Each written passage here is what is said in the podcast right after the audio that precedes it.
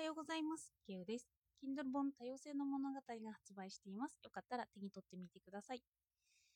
昨日とかもちょっとインスタをやってみていますが、まだ容量がつかめてません。では今日なんですけど、私の個人主義、夏目漱石の講義記録の本を読んでいます。以前、利他とかなどについて取り扱った時に、夏目漱石の話が出ていて、夏目漱石は未だにその本を書いている人たちに感銘を与えていると述べられていました。なので、家の本棚に昔読んだ論文があったなぁと思い立って探して読んでみています。すると、古くて新しいというような問題について扱っていて、今でもなるほどと納得できるものが多くあったなと思ったので紹介していきます。よかったらお付き合いください。夏目漱石の私の個人主義という本の道楽と職業という題です。夏目漱石は先見の目があったと言われています。このまま日本が進んでいくとこうなるだろうという予測です。ここでは職業について話していました。今は資本主義社会と言われてますよね。その資本主義のシステムの一つを紐解いていくと分業です。まあ、資本主義社会における職業の話をどんどんしていきます。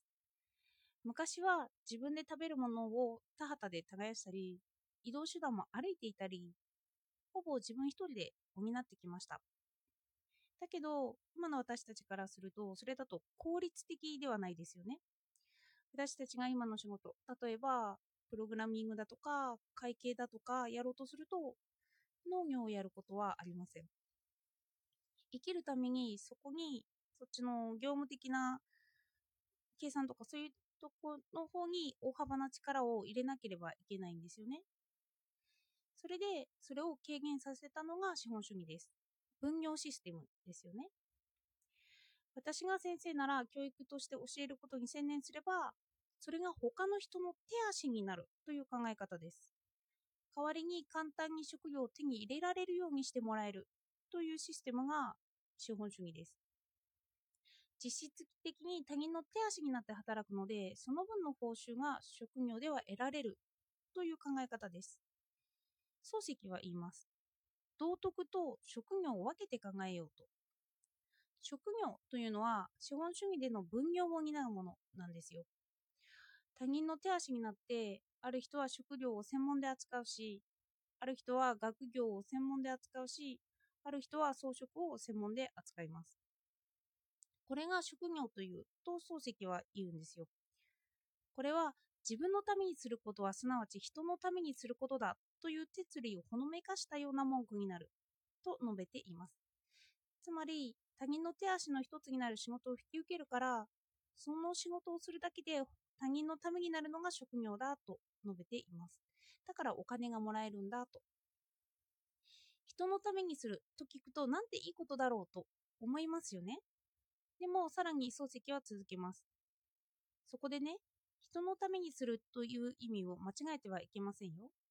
人を教育するとか導くとか精神的にまた道義的に働きかけてその人のためになるということだと解釈されるとちょっと困るのです。人のためにというのは人の言うがままにするとか欲するがままにといういわゆる卑俗の意味でもっと手短に述べれば人のご機嫌を取ればというくらいのことに過ぎんのです。と述べます。つまり人の手足となって細やかなところまでできるようにするとその人にとっては便利だなと思うのでたくさんのお金が入ってくるという話なんですよ。事実の上から言えば人の面倒くささだとかを省いていくからそれが自分のためになって自分も贅沢をできるのだと説きます。これが資本主義における職業なのであり稼げば稼ぐほど他人の便利さを助けていきます。自分をなくしていって他人の手足になることがお金を得ることにつながります。専門性が進めば進むほど当面のこと以外は何もわからなくなって自分一人では生きていけなくなるっていうんですよ。その職業を突き詰めていけばどこまでも他人本位になっていきますと。そしてここまでが資本主義社会における職業の話なんですよね。ではかえって道楽とはという話に移ります。抜粋します。ただここにどうしても他人本位では成り立たない職業があります。それは哲学者、科学者、もしくは芸術家のようなもので、これらはまあ特別の一階級とでも見なすほか他に仕方がないのです。世の中にあれほど己のためにしているものはないだろうと思わずにはいられないくらいです。そして続けて、あれほど自己中心的でわがままで、これほど道楽なものはないくらいですと。これはすでに職業の性質を失っていて、一般のご機嫌を取ることがない。つまり、相手の手足になるという性質がないと言います。なので、一部の人しか食べていけることにはならない。また抜粋すると、要するに原理は簡単で、物質的に人のためになる分量が多ければ多いほど物質的に己のためになり、精神的に己のためにすればするほど物質的には己の不ためになるのであります。と述べられています。資本主義から照らし合わせてみれば、食べるために精神的活動はそこまで重要視されませんよね。手足になることはなくて、まあ、頭とかそういうことに考えに影響を与えていると考えられます。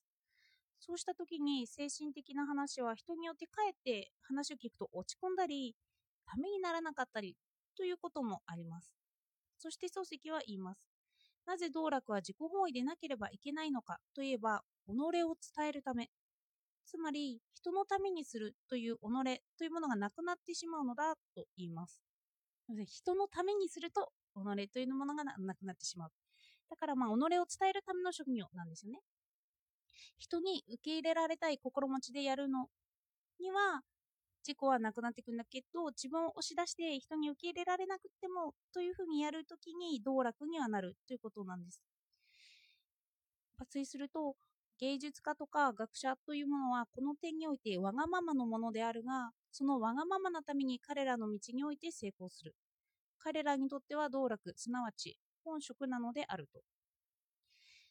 道楽本位の職業というものがあると漱石は述べるんです。まとめると資本主義における職業は人の実質的な手足になる。かえって道楽は人に影響を与えるだけなんですよね。自分を伝えるだけ。そしてここまで読んで私はなぜ自分があまり稼げてないのかという理由が見えた気がしました。副業とかですよね。いつも私は自分で考えるということを重視していて、自分の精神活動を主にしています。このヒマラヤラジオもそうなんですよ。ということは、他人の手足にはなっていないですよね。資本主義でお金を得ようとするならば、他人のためということを考えて己を捨てて、人のためにどうすればいいのかを考えていくと、お金が貯まるということになります。ただ優劣という話ではないと思いました。きっとこの資本主義社会で生きていくには両方の面が必要なのかなと。私の稼げないなという悩みがズバリ自己の精神活動を重要視しているからと漱石に言われた気がしました。こうやって分けて考えていくとどちらを重視する時なのかということも分かっていいのかなと思いました。だからその稼げない時は自分が自分のためにしているからだとそういうふうに割り切って考えていけばいいのかなと思います。そしてどうしても稼ぎたくなった生活のためにとなれば他人のためにというふうに他人がどうすれば便利かどうすれば他人の手足になることができるのかというかことを考えていけばいいということなんですよね。ではお聴きいただいてありがとうございました。